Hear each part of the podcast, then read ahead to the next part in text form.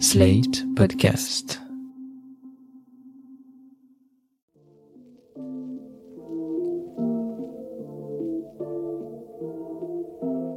Salut et bienvenue dans New Deal, le podcast Slate IFRI TTSO qui décortique l'actualité américaine en compagnie de Laurence Nardon, responsable du programme USA à l'IFRI. Bonjour Laurence. Bonjour Romain et très bonne année à vous.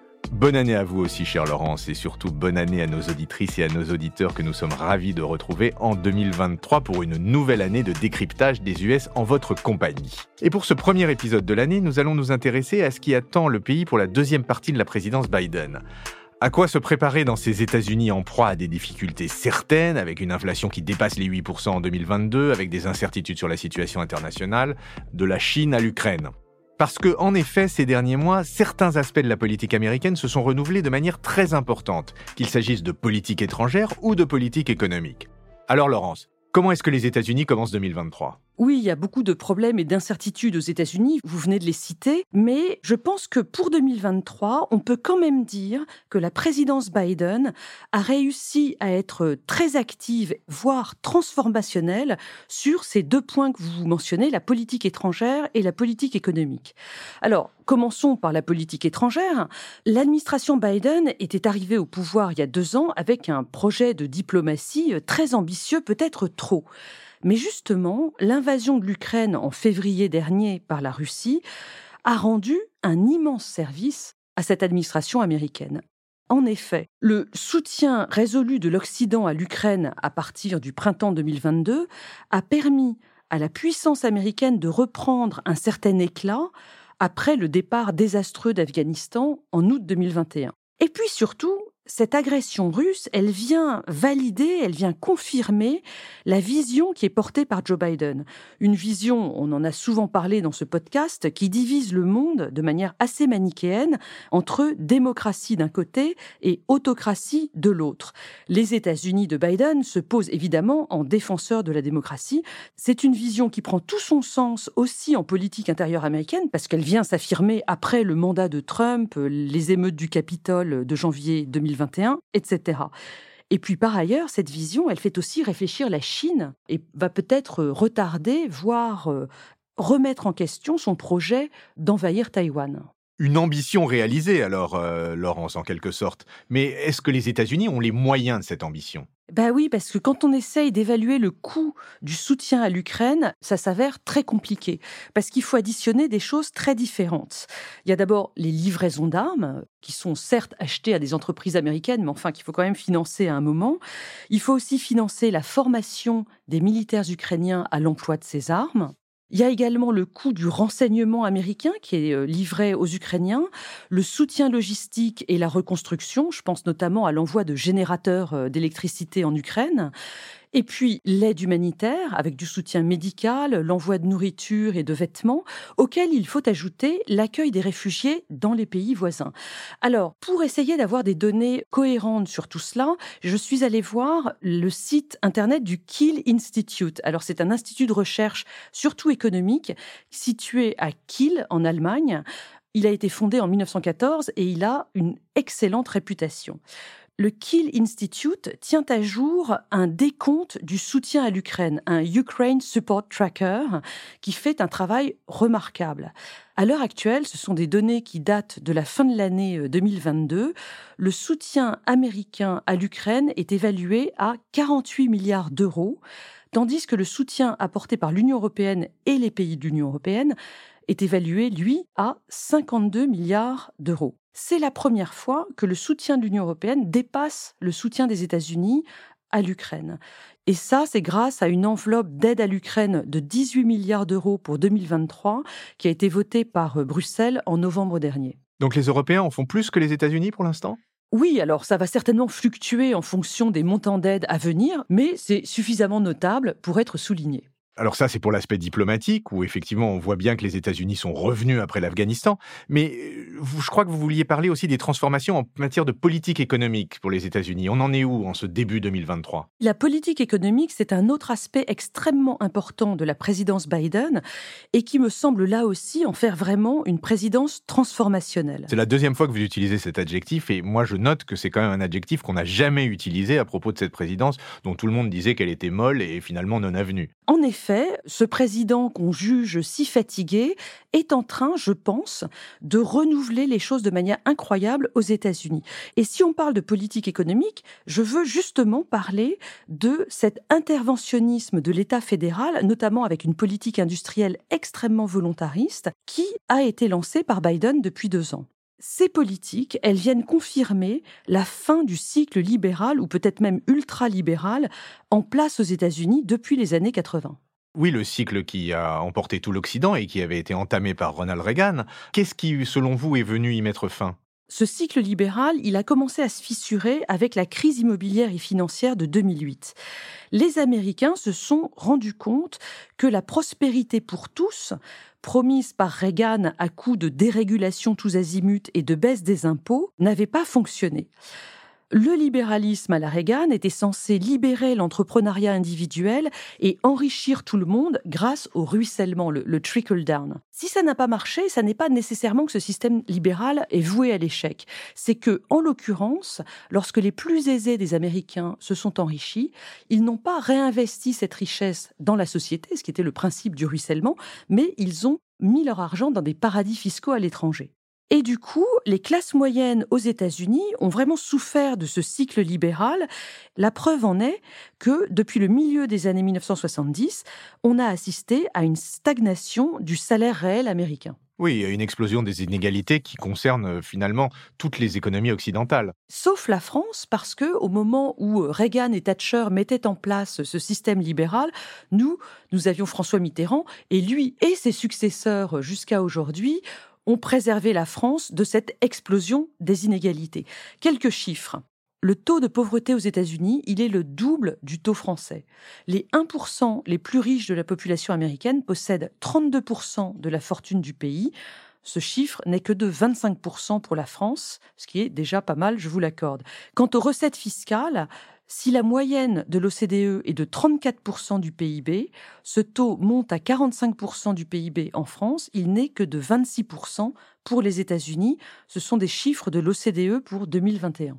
Mais qu'est-ce qui s'est passé aux États-Unis après cette prise de conscience de 2008, la crise immobilière dont vous parliez tout à l'heure? Les Américains ont réagi, et ce qui est intéressant, c'est qu'ils ont réagi aussi bien à droite qu'à gauche à droite tout d'abord, il y a eu une colère populiste tout de suite après la crise de 2008.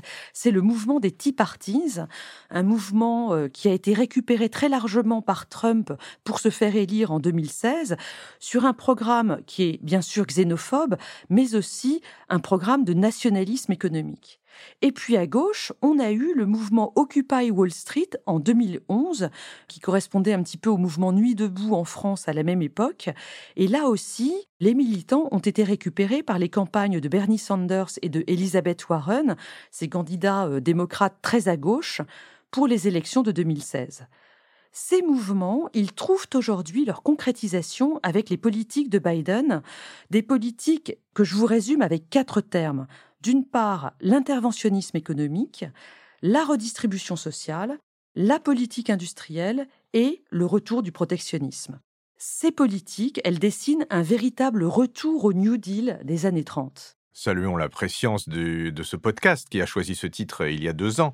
Est-ce que vous pouvez nous donner un peu de détails sur ces politiques? Pour ce qui concerne la redistribution sociale, il y a eu ces trois lois de relance Covid, dont deux ont été adoptées sous Trump et la troisième sous Biden.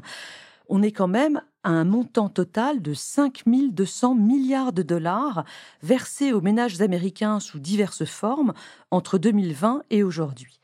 Et puis, pour ce qui concerne la politique industrielle, il y a eu ces lois diverses. La loi sur la réfection des infrastructures de mars 2021, la loi Inflation Reduction Act et le CHIPS Act de l'été 2022.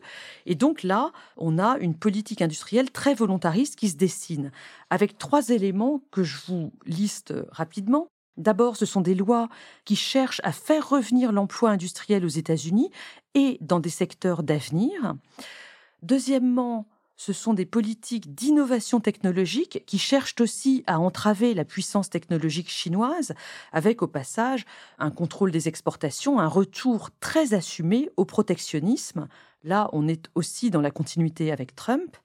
Et puis enfin, ces lois constituent un grand plan de lutte contre le changement climatique autour de nombreuses mesures dont la plus importante est le passage à la voiture électrique avec des incitations fiscales pour la production de batteries aux États-Unis, l'incitation à l'achat de voitures électriques pour les ménages, etc.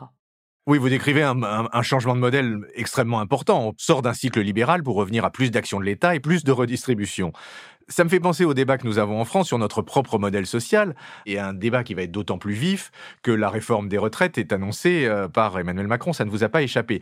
Mais justement, sur ces retraites, qu'est-ce que vous pouvez nous dire du, du système de retraite aux USA Le système américain est double, parce qu'il y a d'un côté un système public, c'est ce qu'on appelle Social Security, un système mis en place en 1935 par l'État fédéral, c'est l'une des lois du New Deal, et qui donne une petite pension de retraite à tout le monde. Alors c'est un système par répartition, avec des montants très très faibles, mais bon, ça a le mérite d'exister.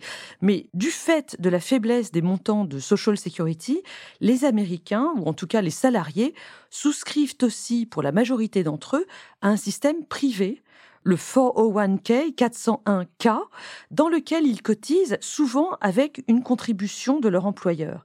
C'est là un système par capitalisation. Les fonds de pension sont investis en bourse avec une rentabilité et une prise de risque variable, mais c'est plutôt là la vraie retraite des Américains. Et sur l'âge de la retraite qui concentre toute l'attention en France, on en est où aux États-Unis? Il n'y a pas d'âge fixe, on peut partir entre 62 ans et 70 ans. Mais pour avoir un taux plein de ces systèmes, il faut avoir 67 ans. Si on décide de partir à 62 ans, par exemple, on touche simplement 70% de la pension prévue. Merci Laurence et refermons cette parenthèse sur la retraite. Et revenons à cette politique industrielle protectionniste.